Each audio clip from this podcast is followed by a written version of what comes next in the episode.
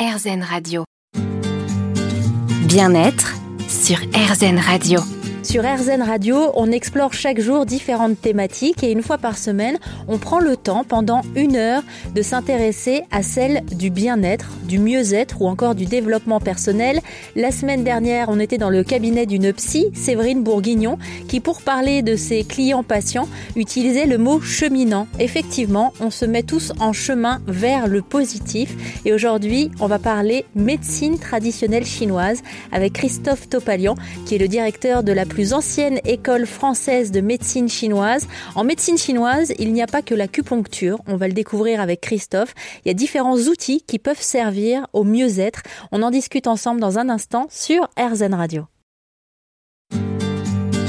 Bien-être sur RZN Radio. On continue à explorer ensemble la voie du positif sur RZN Radio. Aujourd'hui, on part s'initier à la médecine traditionnelle chinoise.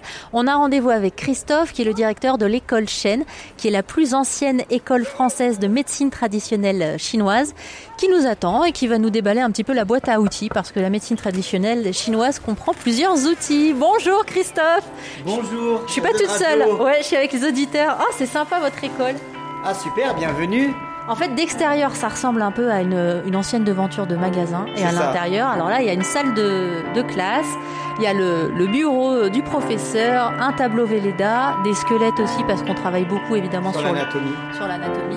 Tout à fait. Visite Allez, je vous fais visiter. Donc là, vous avez la salle principale avec euh, les tables de cours euh, où les élèves se positionnent tous les matins. En fait, c'est théorie tous les matins les élèves écrivent euh, ce que je leur demande d'écrire. Tous les après-midi, on remplace l'étape par l'étape de massage que voici. Et on met l'étape de massage comme ça du début à la fin et on positionne les élèves deux par deux et puis on montre les techniques à réaliser. Et ce sera la partie pratique de l'après-midi. Donc tous les matins, les, mat les matinées sont destinées à la théorie. Qu'est-ce qu'un point d'acupuncture, qu'est-ce qu'un méridien, l'anatomie, où se trouve le fémur, tel os, etc. Et l'après-midi, c'est une mise en pratique de tout ça à travers des, euh, des massages euh, euh, correspondant euh, au week-end en question. Ça peut être la cheville, ça peut être le genou, etc. Ah, il y a des massages ciblés sur chaque partie du corps? À chaque week-end, tout à fait. Il y a un traitement. Par exemple, premier week-end, on commence par nos racines que sont nos chevilles. Donc tous les problèmes de cheville entorse, foulure, euh, euh, jambes lourdes, euh, comment traiter l'insomnie, les céphalées à partir des pieds. Deuxième week-end, on monte. On est au niveau de l'articulation supérieure que représentent les genoux et ce sont les amortisseurs de la vie. Le corps s'amortit à travers les genoux, mais la vie aussi.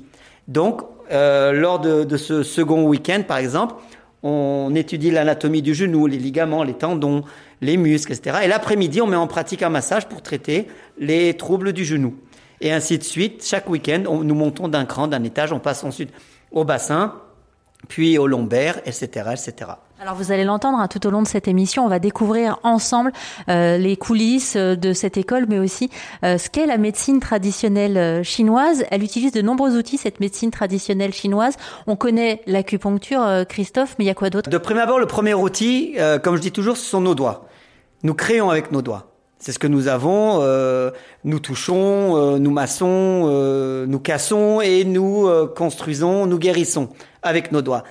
en médecine traditionnelle chinoise, aujourd'hui, nous avons l'acupuncture qui est considérée comme la discipline principale, ce qui est un tort. Aujourd'hui, la médecine traditionnelle chinoise transcende l'acupuncture. L'acupuncture n'est que l'utilisation d'une aiguille pour stimuler un point d'acupuncture.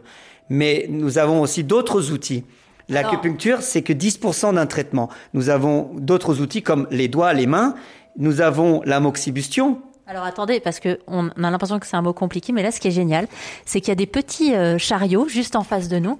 Et là, vous venez de prendre un petit bâtonnet qui ressemble à un bâtonnet d'encens, en fait. Alors effectivement, c'est pas un bâtonnet d'encens, c'est un bâtonnet d'armoise compacté qu'on appelle euh, moxa. C'est un moxa. Euh, c'est une plante chinoise qui permet de stimuler des points d'acupuncture euh, à 4-5 cm de la peau. En fait, on le rend incandescent.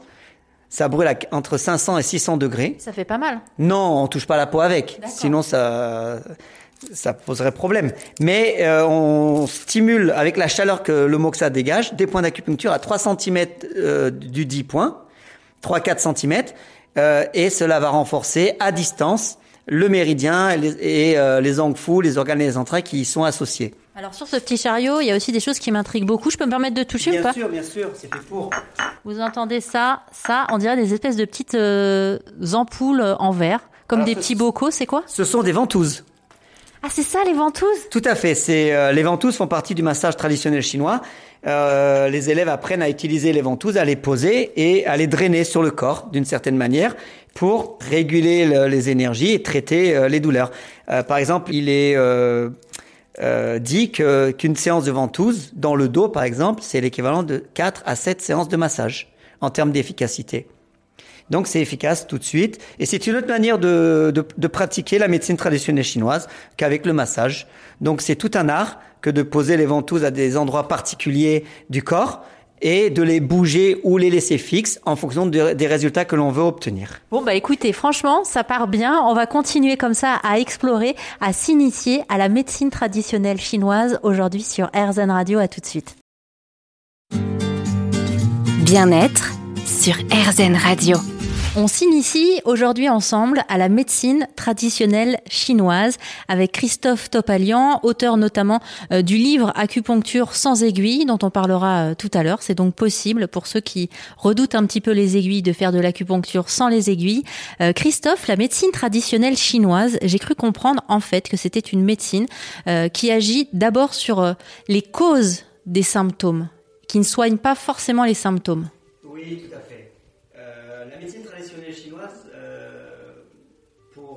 Situer un petit peu euh, dans son contenu, comporte co- cinq piliers.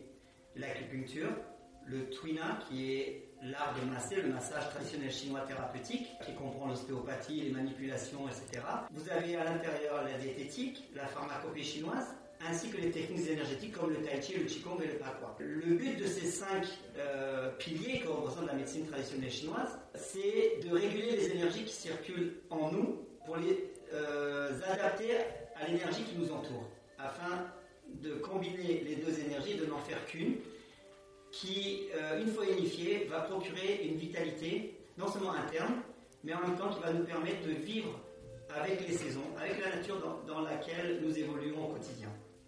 C'est une médecine évolutive, puisqu'elle a évolué depuis 4000 ans, dont le but est de réguler les énergies, le yin, le yang, le chi, à proprement parler.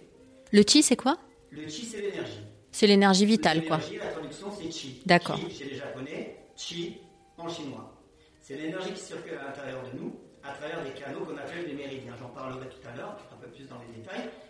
Et le but de la médecine traditionnelle chinoise, c'est de parvenir à un, à un niveau d'équilibre qui permet de réguler les énergies à l'intérieur du corps afin ensuite d'équilibrer la, potentialisation des organes, des entrailles, le fonctionnement du système locomoteur, etc. Mais nous, de prime abord, nous ne traitons pas les maladies. Nous traitons la raison qui déclenche ces maladies. Autrement dit, la médecine traditionnelle chinoise, où l'être humain peut représenter un arbre qui possède ses racines et ses branches. Une maladie ou une pathologie, c'est une branche qui fait défaut, qui donne de mauvais fruits. Le fait de couper la branche ne l'empêchera pas de repousser et de donner à nouveau de mauvais fruits. Qu'est-ce qu'il faut faire? Ça, c'est la médecine allopathique qui s'en occupe. Les médecins s'occupent de traiter les branches malades. En médecine chinoise, nous nous attelons au traitement de la racine du problème. C'est-à-dire que nous allons traiter l'arbre par la racine, à l'origine des branches malades, pour ne pas que les branches soient à nouveau euh, mal développées et euh, pour que les branches donnent désormais de bons fruits. Les deux médecines, de toute façon, se, complètent. On le dit tout le temps hein, sur euh, Radio. C'est important aussi de le préciser. Mais alors, cette image de, l'arbre, vraiment, euh, merci. Parce que d'un coup, j'ai dit, ah, ok, ça commence à s'éclairer. Donc, on rappelle, pour vous, qui venez d'arriver, on parle médecine traditionnelle chinoise aujourd'hui. Et Christophe vient nous expliquer, euh, grosso modo, que la médecine traditionnelle chinoise prenait le problème à la racine. C'est-à-dire que nous, on va s'atteler, on va s'attacher euh, aux émotions, régulation des énergies qui va traiter une pathologie reconnue comme telle sur le plan occidental. Un exemple, quelqu'un qui souffre de sciatalgie. C'est une douleur qui se manifeste le long de la partie postérieure de- de- du membre inférieur. Le médecin, le Derrière la cuisse, quoi. Derrière la cuisse. derrière Ok. la. Le médecin et le rhumatologue vont traiter ça à leur manière.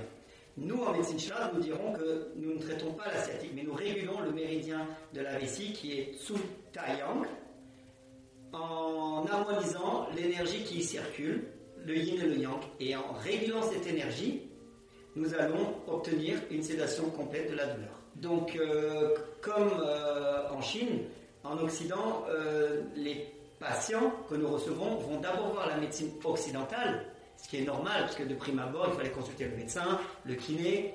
Si les résultats sont peu probants ou pas efficaces à 100%, là, les patients se retournent un peu vers les médecines, on va dire, douces, même si la médecine chinoise, pour moi, n'est pas une médecine douce, mais une médecine plus naturelle, plus énergétique, pour suppléer, compléter le manque des résultats obtenus par la médecine occidentale. Et il se réalise exactement la même chose en Chine. Aujourd'hui, les Chinois vont d'abord consulter en médecine occidentale, ensuite, au devant de la perfection de cette médecine sur certains plans, vont consulter un praticien en médecine chinoise pour réguler les énergies et parvenir ensemble à une installation complète du problème.